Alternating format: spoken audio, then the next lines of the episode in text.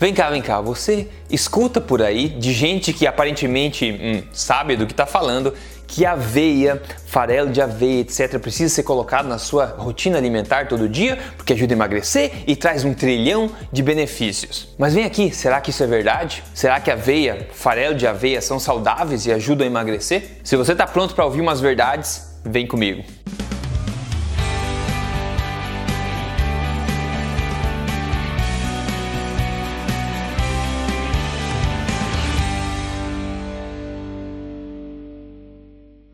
Tudo bem com você? Pega o seu ca... Pega o seu cafezinho e vem comigo que a gente vai falar hoje de aveia e a informação que eu vou falar aqui com certeza é diferente do que você está acostumado a ver por aí. Meu nome é Rodrigo Polesso, eu sou autor do livro Este Não É Mais Um Livro de Dieta, que aliás, se você não adquiriu o seu, adquira o seu, tem a versão digital, tem a versão física para receber na sua casa, entre na amazon.com.br ou na sua livraria de preferência. Este não é mais um livro de dieta, esse livro vai te ajudar. Eu tô aqui semanalmente contando para você na lata mesmo, na lata como você vai ver hoje, as verdades sobre emagrecimento, saúde, estilo de vida saudável sem papas na língua. E o que me motivou a finalmente falar sobre a bendita aveia foi essa pergunta que eu recebi da nossa ouvinte Luana Silva. Ela perguntou: Eu queria saber o que você acha da aveia. E ela colocou entre parênteses uma palavra dá apontado no rim farelo de aveia. E assim como essa pergunta dela, eu cansei de ver outras perguntas a respeito disso. E na boa, muita gente fala, muita gente fala sobre aveia, sobre farelo de aveia, e todo mundo parece falar bem, falar as mesmas coisas. Mas peraí, será que alguém parou para investigar as evidências, investigar de fato o que é aveia e contar a verdade para as pessoas? Então hoje eu vou falar para você na lata o que as evidências científicas dizem a respeito da aveia e no final dar a minha opinião também. Combinado? Para começar, veja o seguinte: o site médico mais consultado do mundo por médicos e profissionais de saúde, o WebMD, mostra o seguinte sobre a aveia. Ele mostra pode causar gases no intestino e inchaço. Ainda fala que colocar produtos derivados da aveia na pele pode causar problemas, alergia em muitas pessoas. Ainda eles falam que aveias que são mal mastigadas podem causar bloqueio do intestino. Então, já de cara, a gente vê que a aveia não é tão santinha como se prega. Aliás, a aveia é um grão basicamente impossível de se consumir na sua forma integral, na sua forma natural, sem processo. Geralmente ela é consumida em farelo, farinha, cortada ou em flocos. Aqui como a, própria página da Wikipedia fala, né? Enquanto a aveia pode ser consumida por seres humanos, como né, farelo de aveia, como aveia em flocos, etc. Um dos usos mais comuns da aveia é para alimentar gado. E ainda eles falam as aveninas, tá? Presta atenção nesse nome, as aveninas, que são proteínas similares à gliadina do, do trigo, né? Podem engatilhar a doença celíaca numa, numa pequena porcentagem das pessoas. Hum, então tem coisas na aveia que são bastante problemáticas, parece, né? Já vou falar mais sobre isso. Agora vamos ver qual é a informação, qual é o valor nutricional da aveia. Bom, vamos, vem comigo, ó. Se a gente pegar 100 gramas de aveia, elas têm 379 calorias, tá? Tem 13%, 13,2 gramas de proteínas, 57 gramas de carboidratos e somente 6,5 gramas de gordura. Ou seja, a aveia é basicamente uma fonte de amido. Amido é o que? Amido é carboidrato de rápida digestão. E outra coisa, as pessoas são acostumadas a analisar a informação nutricional de um alimento olhando justamente esses bancos de dados, né? Só que eu te digo, se um alimento tem lá listado 10 nutrientes, isso é muito diferente do que o corpo poder usar esses 10 nutrientes. Não é porque 10 nutrientes, digamos assim, que estão presentes em um alimento irão necessariamente ser absorvidos pelo corpo. Se o corpo não absorve aqueles nutrientes, por qualquer motivo que seja, eles não são úteis. E no caso das plantas e da aveia, como a gente vai ver, elas têm o que a gente chama de antinutrientes. É umas coisas, uns compostos que são defensores da planta, mecanismos defensores da planta, que bloqueiam a absorção de muitos nutrientes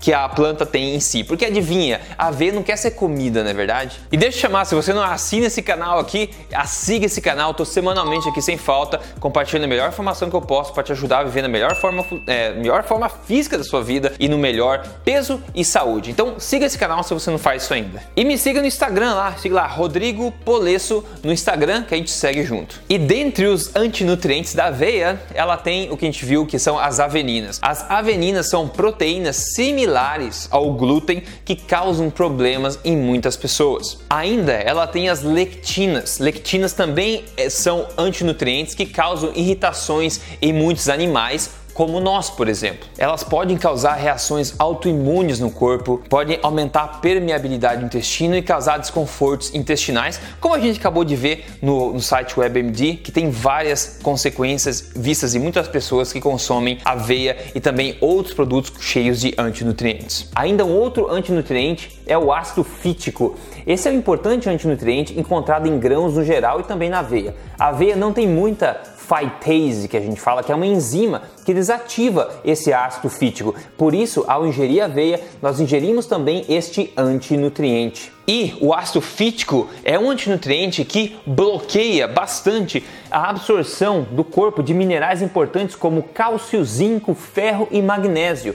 E para se eliminar o ácido fítico da aveia, para desativar esse antinutriente, a gente teria que mergulhar e deixá-la fermentando em água por muitos, muitos dias. E veja, animais ruminantes, eles conseguem desativar esses antinutrientes porque eles fermentam esses grãos dentro do rumen, né, que é aquela área do estômago da vaca, por exemplo, que a coisa fica fermentando lá dentro. Adivinha? Nós não temos rumen. Ratos, por exemplo, contêm 30, 30 vezes mais phytase que é essa enzima para desativar o ácido fítico do que nós seres humanos. Por isso que eles conseguem comer mais grãos, essas coisas no chão sem ter tanto problema. E eu espero ter ficado claro até agora, pelo menos, que a aveia, por tudo isso que a gente está vendo, não deveria ser parte integral da rotina da alimentação humana. E o farelo de aveia, Rodrigo, você pode perguntar. Bom, o farelo ainda tem todos os mesmos problemas, com o benefício de talvez ter removido boa parte da casca do grão da aveia que é onde fica a maior parte dos antinutrientes. E você pode perguntar, então emagrece a aveia? Não, não emagrece. Nutricionalmente falando, hormonalmente falando, não tem nada na aveia que vá estimular o emagrecimento. Ela é basicamente, como a gente viu, amido e ela também não favorece tanto assim a saciedade como as proteínas que a gente sabe que são o que mais favorece a saciedade. Ela é uma fonte de amido, uma fonte de fibra sim, mas fibras na verdade vão só entupir o seu intestino, vão te ajudar necessariamente a se sentir muito mais saciado. Ou seja, não tem argumento bom para sugerir para as pessoas que consumam rotineiramente aveia, seja no formato farelo ou qualquer outro formato. Agora, claro que a aveia pode emagrecer se você consumir aveia ao invés de coisas piores, como açúcar, sobremesa, bebidas adoçadas, etc. Mas aí o benefício não é da aveia, o benefício é da remoção desses outros alimentos. E as fibras, se você tem o intestino funcionando melhor com aveia, é bem provável por causa que isso é por causa do aumento na ingestão de fibras na sua, na sua dieta, né? Se a intenção é aumentar a quantidade de fibras na dieta, a aveia é uma péssima opção. É muito melhor e mais inteligente você consumir fibras na sua dieta de fontes muito melhores que a aveia, como por exemplo folhas, legumes, né? a gente tem nozes, tem todos os tipos de alimentos que são muito mais ricos em nutrientes, muito mais baixos em calorias e valor energético e vão te dar mais saciedade também. Então, na minha opinião, as pessoas que veem resultado ao começar a comer aveia todo dia não é por causa da aveia em si, é por causa daquilo que ela substitui que você parou de comer. Como eu falei, se as pessoas começam a ingerir farelo de aveia, ou comer aveia, seja no café ou em qualquer momento do dia, você inseriu isso no lugar de outra coisa que você havia fazendo. Então você vai tender a ter benefícios pela falta das coisas que estavam fazendo mal, não por causa da aveia. Você está tendo benefício apesar da aveia e não por causa dela. Porque simplesmente não tem evidência nenhuma de que ela vai te ajudar nesse sentido. E populações tradicionais que consumiam aveia sempre se davam ao trabalho de prepará-la com muito cuidado por dias a fio, a fim de diminuir o seu risco e aumentar a digestibilidade. E como eu falei, as aveias têm bastante antinutrientes que bloqueiam a absorção de minerais e micronutrientes do seu corpo. Eu tenho certeza que populações tradicionais que consumiam aveia com certeza prefeririam comer carne, porco, peixe, legumes gostosos, folhas generosas, se existisse isso ao invés da bendita aveia, que já a aveia dá tanto trabalho para comer, né? Então se você tivesse os outros alimentos muito mais saborosos, tenho certeza que eles escolheriam eles ao invés. Então vamos lá, a minha opinião sobre esse assunto. A aveia não tem poder mágico nenhum, nada que eu consegui achar na, na literatura que prove nenhum efeito mágico, muito menos emagrecedor. Ela é basicamente uma fonte de amido e pobre em nutrientes e rica em antinutrientes, ou seja, bloqueia a absorção dos minerais da própria aveia e também pode bloquear a absorção de vitaminas e minerais de outros alimentos que você consome ao mesmo tempo. Sem contar que uma proteína da aveia, a avenina, também reage de forma semelhante à gliadina, que é do glúten também e pode causar problema e causa problema em muitas pessoas mais sensíveis. E eu particularmente comeria aveia ou farelo de aveia somente se não tivesse realmente mais nenhuma opção de alimento por perto. E outra, né? Um, cons um consumo moderado, irregular, infrequente de aveia não vai matar ninguém, a menos que você seja muito sensível, né? Mas eu não concordo que isso deveria ser sugerido para as pessoas como uma forma de medicamento ou cura milagrosa para ser ingerida diariamente, porque isso é irresponsável, não tem, não tem porquê na ciência provando, embasando esse tipo de sugestão. Agora, você quer saber o que, que tem ciência provando, quer saber o que, que dá resultado de verdade? Então vem comigo para ver o caso de sucesso de hoje, que quem enviou para a gente foi a Luciana.